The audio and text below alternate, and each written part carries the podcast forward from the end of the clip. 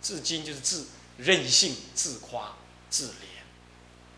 女人特别容易如此，啊，觉得自己很美，需要人家来爱护、来疼惜，啊，你看那广告里头都是那些搔首弄姿 的那些那些所谓的所谓的女明星，啊，再不就是什么啊，讲话就讲的很嗲，很那个，啊，很怪异，呃，这就是其实的音色身教。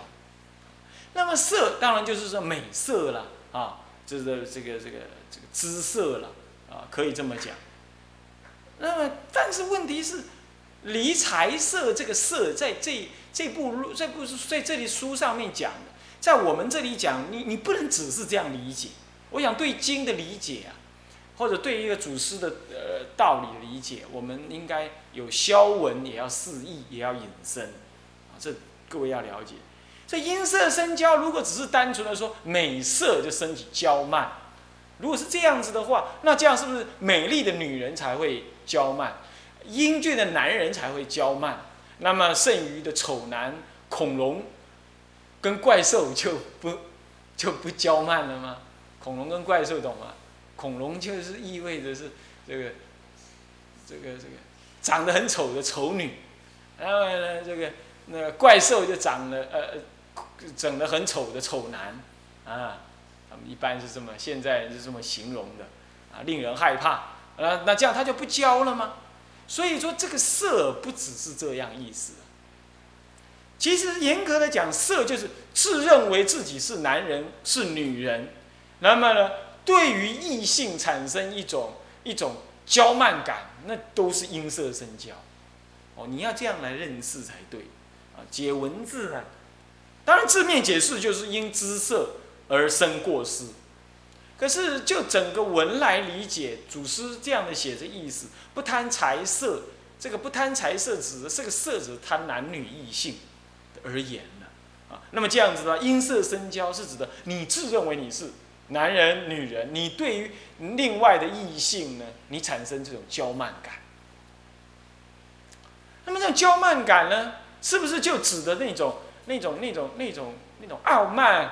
呃呃，那种作态就叫做娇慢呢，这不尽然，啊，你比如说，你看了异性，你就呃脸红脖子粗，你就赶快躲开来。你对待人的态度，因为异性而有特别的那种不同，表现的特别，乃至于你讲起话来也那个喉咙也梗的怪怪的，你讲那个话也特别的那个呃怪声怪调，这些都属于那种娇的意思。这里的娇就不只是怜、爱、自怜，还有任性、娇慢这样的意思，还有矫情的意思，这样懂吗？矫情的意思，这是引申的这个意思。你要去查字典，那娇没有矫情的意思，但是这里头你必须去引申理解这样，啊，啊，那么就像那个呃，有人这个提到啊，提到那个。呃，三十一页啊，三十一页那个呃人心二啊，即呃这个伤筋未除里头的人一啊，这阴贪上明啊啊，有人就奇怪，那个那个《遗教经》上面讲说，既非道人，又非白衣，无所名之。这个名不是指没有办法，没有名字可以称呼，就是就不名为，或者说没办法称呼他是什么了。这个名这里的名。是指的称呼，或者是说认定的意思。就字面上，我已经讲过了，我本来也是这个意思嘛，就不晓得要称呼他是什么。但是你明明就出家人，怎么会不晓得称呼你是什么嘞？这里的什么阴贪上名的名啊，固然就表面的意思，我是没有解释，没有错。表面的意思大家都懂，就不晓得称呼什么，就失去了那个身份，或者说没有了那个名义。上了那个名，但是各位要了解啊，这个这里头的因贪上名，你要引申引申它的意思。经文固然只是这样，这大家都懂嘛，这这基本上大家都了解。但是我是把它引申什么？引申贪图世间就是因为贪而上吊了什么？上吊了你的我们讲的名声。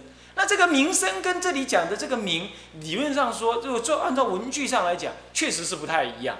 因为这里的上名是无以名之的这个名，是什没办法再认定它是什么，他的失去了这样子的身份的意思。但是，请请问，我们如果失去了这样的身份，当人家看你还出家，可是你已经犯了一个大戒在那儿的时候，我们是不是还叫你是出家人啊？还是表面上还称呼你是谁？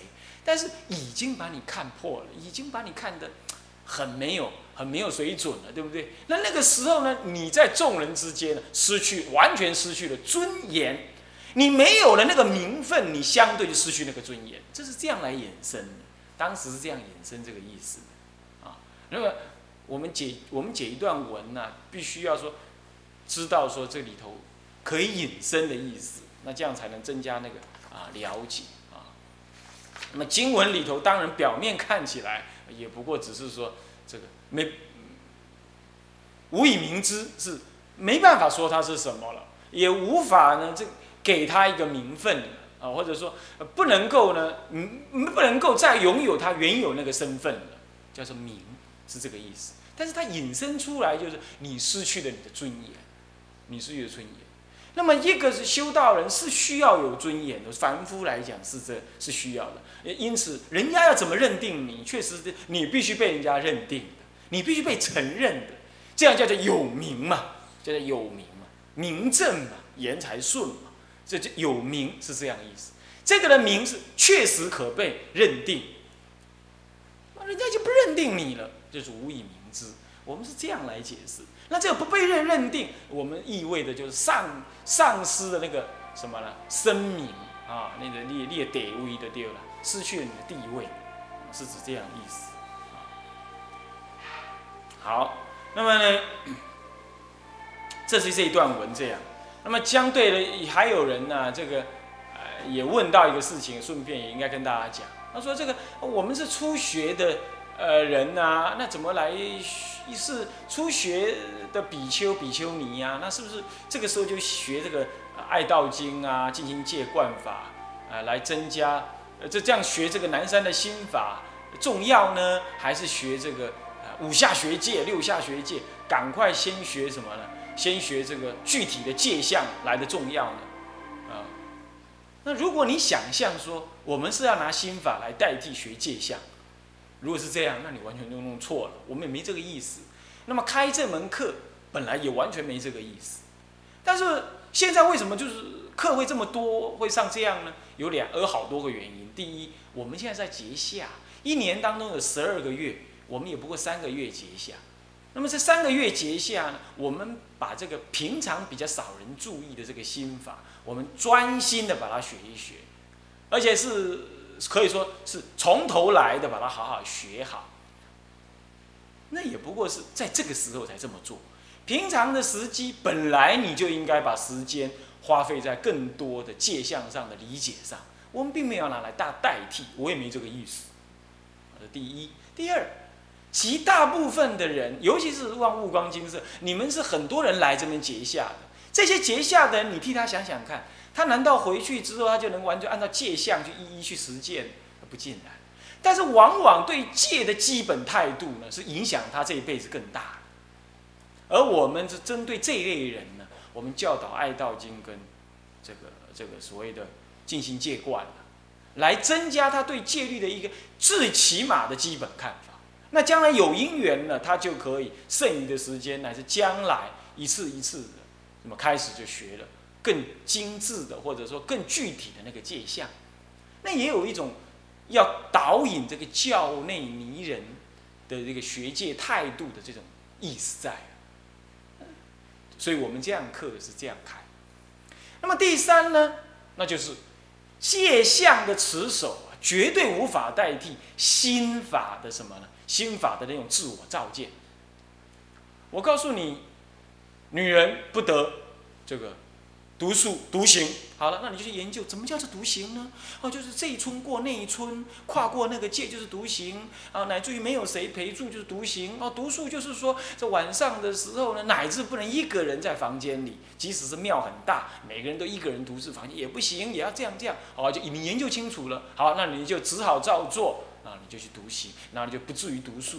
好，那你就这样叫做守了那条界。可是如果你还是骄慢不舍。你还你住在你你你你呢？对于这个身为女人，你没有那种深深的那种惭愧，倒过来，你你就懂了这条，你持的很好。要持这条不难，你只要死抓的另外一个人跟你同住一个房间，那就持守住。那这样子，你的心性有什么改变呢？人家骂你的时候，你还是心吃不下来，你还是双腿跪不下来，你还是不能够承认你的错误。你说你持戒了，你心完全不转。所以说，爱道经也好，这个静心戒观也好，我们一定要知道，没有那个戒律的学行是可以离开心的运作。说你这样叫做持戒，持得很好。戒相的持守啊，可以一句话就把你讲清楚，只要你愿意相信，然后听清楚了，好，我是啊，我小便我坐着啊，那么呢，手受我东西不是没有经过居士拿，我就不敢拿，我就不要拿，这些一句话就可以把你教清楚了，那你就可以照做了。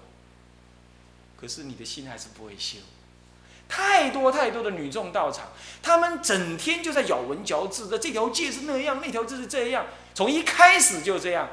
他从受了戒回来就被告知说你要赶快学戒，啊，就努力的学，努力的学，然后呢，烦恼完全无法用自己的关照力来给予对治，因为戒只是一个可跟不可这样子一个操作而已。那你说没有啊？我们可以在戒的过程当中也讲一点呃心性的修持，你去讲看看，看你有多少可以讲，一定是类似像爱道今天进行戒观，他能讲的机会多。所以我们也不过一年十二个十二个月，用了四分之一来特别关注来讲它，啊，而且也只是刚开始这样，也不是说每年讲啊讲什么讲这个呃这个进行戒观也不会，这开始的时候我们一步的慢慢的什么呀？为学就像观水一样，先稳了一层，再稳下一层，所以我们这样讲，我们既不是要代替。但是我们，我们也不是说这个东西不重要，我们是要告诉大家，这个心法必须跟所谓戒相的学识要同时并进，同时并进。那你说，那万一我犯戒怎么样？对，没有错，你可能犯戒。那这就划分两头说，你现在住在哪里？现在大家住在一个基本是学行戒律的道场，有那个戒律的一个基本的实践方针在那儿，你跟着大家一起共住。或许小小的戒你还有机会犯，但是重戒你是不可能犯，乃至于中型的戒你也完全不可能。你去南传国家看一看，他们所谓的五下学界、六下学界，并不是坐在那里研究戒本叫做学界，他的意思也就是说不离一指一，跟着大家在戒律的道场当中琢磨那个戒律的行持，这样叫做学界，不是说放弃了一切定慧。啊，跟新的观察，跟佛法的学习，然后呢，只是在文字上面琢磨，这样叫做五下学界，叫做专精学界，不是这样子的。戒分开来说是只有一样的，是戒，但是合起来讲，其实它就是定慧的同时增上。你隔了定慧，你不可能增上。那因此，光是那个界相，你没有定慧的那种增上，尤其是新的那种自我观察的这种技巧。跟学习的经验理解，人戒律学不好，我想大家要理解这样子。很多的出租家的人，他就急着说：“哦，我赶快要去学那个界相如何？”我当时也是这样，我也不我也不后悔这样，我也没有告诉大家不要这样。可是呢，后来我会发现。如果你先把那个心地的法门呢，先同时并进的把它看好，你在学戒的过程当中，你遇到的烦恼跟障碍会越来越少，而且一开始对戒律的看法就会比较深刻而且温和，就不会只是把它当做是一种严苛的一个所谓的呃行为的规范而已。即使是后来你发现你持守不了，你心情上你也比较能够接受。尤尤其是很多人，他来到悟光金色，他出去之后他待不下，他待他他没有办法待在那个完全清净的戒律道场，他的心法对他是更重要。那我们尤其也对这一类人呢，要先教导这样子的人的教门啊教法。凡此之类啊，呃，都要理解这样。但是还有一些人，他就急急营的，他要去，呃，我要把戒相学好什么？如果他只是好心说要把戒相学好，这是对的。但是有多少的情形，事实上是你怎么样？你像是要先完成，先完成某一个学业式的那种贪求。当然了，对佛法贪求也不是不好了。可是这种贪求带有一种烦恼性，就是如果不这样，我很痛苦，我很烦恼，我会输给别人。我出去外面就，听人家讲，人家都学了这个，学了那个，我没学这个，我没学那个，我好像输人家一截。如果你是这样子，而你急着说要学戒律的话，这个心态，我觉得你需要调整一下，应该是平平的精进就可以了。而不是去跟人家比较之后，你觉得你少了什么，然后如何怎么样？我说过，我看过太多那种，乃至于能够把戒律背起来，背得非常好，起颠倒，贪心，讲话都起都是颠倒话，共高我慢，自以为是，男众女众，我看太多是这样，不要说太多了，我真的看过这种人，啊，他的行行为模式完全自私自利。你说他五下学戒了吗？如果照这样再让他学下去，只让旁边的人感觉这种人可笑，而且讨厌戒，让旁边人看到，可是发心不学戒去，就会变成这样。所以说，对一个集团，对一个团体，与其一开始就这么样子的，只是在戒律上呃讲讲，不如应该要同时，我说同时哦，同时要具足什么？要具足这个心法的学习。那么《爱道经》其实意思也是这样。我想这个呢，大家应该要有所理解，有很多层意义在那里。啊，你慢慢的生生命在出家年份再久，你就会知道，人家骂你，师傅这样骂你，或怎么样，那个能不能放下烦恼的，那个根本不是戒律能帮你忙。什么八敬法啦，什么的，全部都把是丢在那里了，你就梗在那里。能够调整你的，你运用的，你自己想想看，是不是就是爱道经？是不是就静心戒观？那个心，你是不是那个相会出来啊？这是错的，这是女人态啊，这是我慢，这是贪爱，我要放下。他真正遇到这个烦恼的时候，能够帮你心中转的，事实上是那个智慧，是那个什么呢？那种道念道心，那种佛教所具足的那种智慧在里头转动。所以戒律固然那么样的重要，但是如果你认为可以摒除这些学习，而你就可以把戒持好，我事实观察，今天我用事实这样来观察，我发现有缺憾。那更何况里头还有这种问题，就是说一个道场里头每一个人持戒态度不一样，那心法要是不修的话，你很可能会造成有人持戒要一路严苛，有人持戒就是哎要松散一点，那就造成这两类人呢。或三类人，或四类人，各有各的标准，他们就在那用戒律来互动，用戒律来互相比赛。我我也看到这样，曾经在某些道场的戒场里头，哦，他们也讲戒啊，怎么样？结果这些男众呢，就有的戒要求的深，有的戒要求的浅，有的比较严苛，有的比较这样，他们就形成那种对立。那一个道场要长远的发展的话，这样子是善的吗？是适当的吗？不是的。所以不如先把心法大家想成，大家修成一致，啊，在这同时再来了解戒，再来研究戒。同时哦，我没有说先后哦，同时在研究戒律的话，所以这这个时候对戒律的那种深浅的那种持守，其实有差异啊。这两类人不会形成对立，因为每每个人在修他自己的心，他不会拿自己来看别人，他也不会用自己的标准来要求别人，这就是心法那么重要的原因。在此，啊，那么呢，也我们这个这样子教导呢，有这样子的意涵，也有这种调理的作用，希望呢大家能够啊了解这个用意啊，也不必怀疑说我们只是要拿它来代替什么，哦，没有，我没有要代替什么，一样的，照样你要好好的研究啊戒的条文。那么基本上呢，我是都劝同学都初学的比丘、比丘尼都应该先诵这个。大圣戒法跟小圣戒法，每天要诵他一次。你诵的时候，那个心就在那里。啊，那我不知道悟光金色有没有这样做。啊，那么这样，青龙寺是这么做的。啊，是要诵一遍，每天都要诵一遍。最差最差，你隔天诵一次大圣戒，诵一次小圣戒，这样子。啊，所以对于这个理解呢，我想对这个课程的价值意义呢，希望大家呃还能够更清楚的看到。那么接下来呢，再回到文字上来啊，这个所谓的音色生娇，应该是指的不只是这种娇慢，还有那种任性、骄傲这样子而已。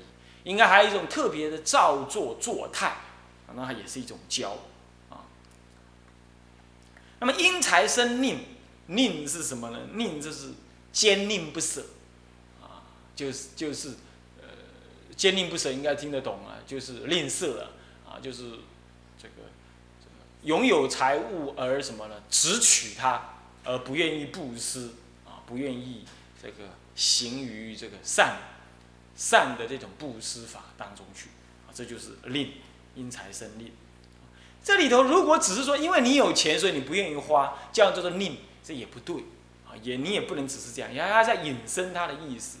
那就什么叫做因财生吝呢？就是因为有了财富而更加的直取那个财富，更加的贪染财富。这个表示他不只是负面的说不不不再去布施，不只是这样哦。是更可以解释为正面的、更一味的再去赢球的意思，各位这样懂吗？那是积极的命，消极的不布施，他还积极的再去贪求，这就是那这样你看看，那是整天就追求财富啊，是不是啊？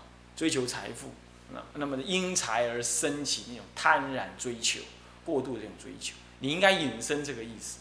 那么骄而且吝。虽有余德，亦不足观。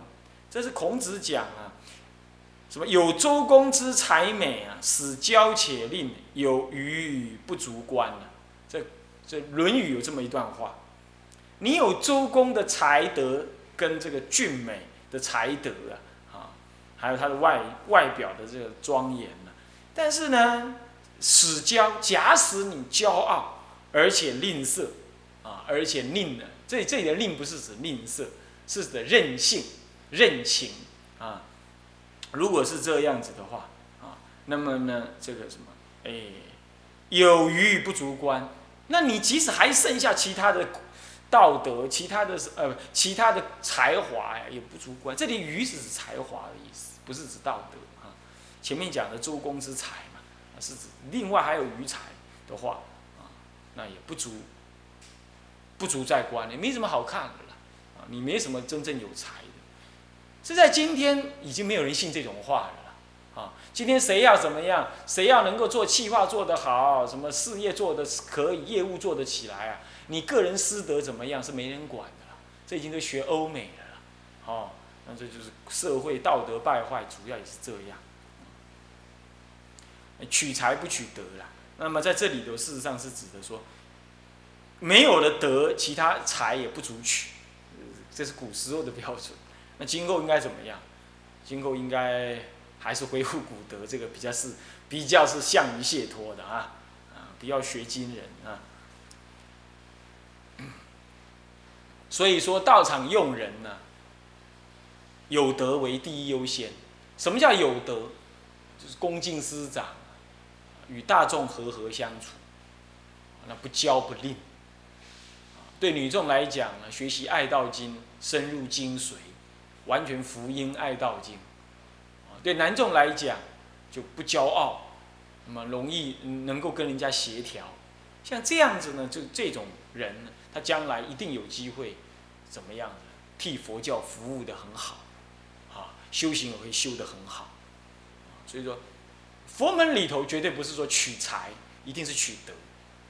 那么有才无德，余不足观了，啊，那么这无德最重要德就是佛法正见，其次就心要调柔，啊，那么呢，就谦卑恭敬，啊，尊敬上礼礼下这样子，能够上恭下协下敬这样子，能够能够这样子，啊，这才是取取人之根本，那么余德不足观。所以先断财色啊，那么这个这个使成使成使功恨成立，那么呢后听经润即是入道次第。他在讲讲先断财色啊，那么这一段文呢，我们下一次下一课时间已经到了啊，这这段文是指的反成如法，就是如果反掉财色，那就为如法。有关这方面。我们下一堂课再说，好。向下文长，复以来日。回向，众生无边誓愿度，烦恼无尽誓愿断，法门无量誓愿学，佛道无上誓愿成，佛道无上誓愿成志归佛，当愿众生。理解大道，发无上心，志归法，当愿众生深入经藏，智慧如海，志归一生，当愿众生同理大众，一切无碍，愿以此功德庄严佛净土，上报四重恩，下济三途苦。若有见闻者，悉发菩提心，尽此一报身，同生极乐国。南无阿弥陀佛。南无阿弥陀佛。南无阿弥陀佛。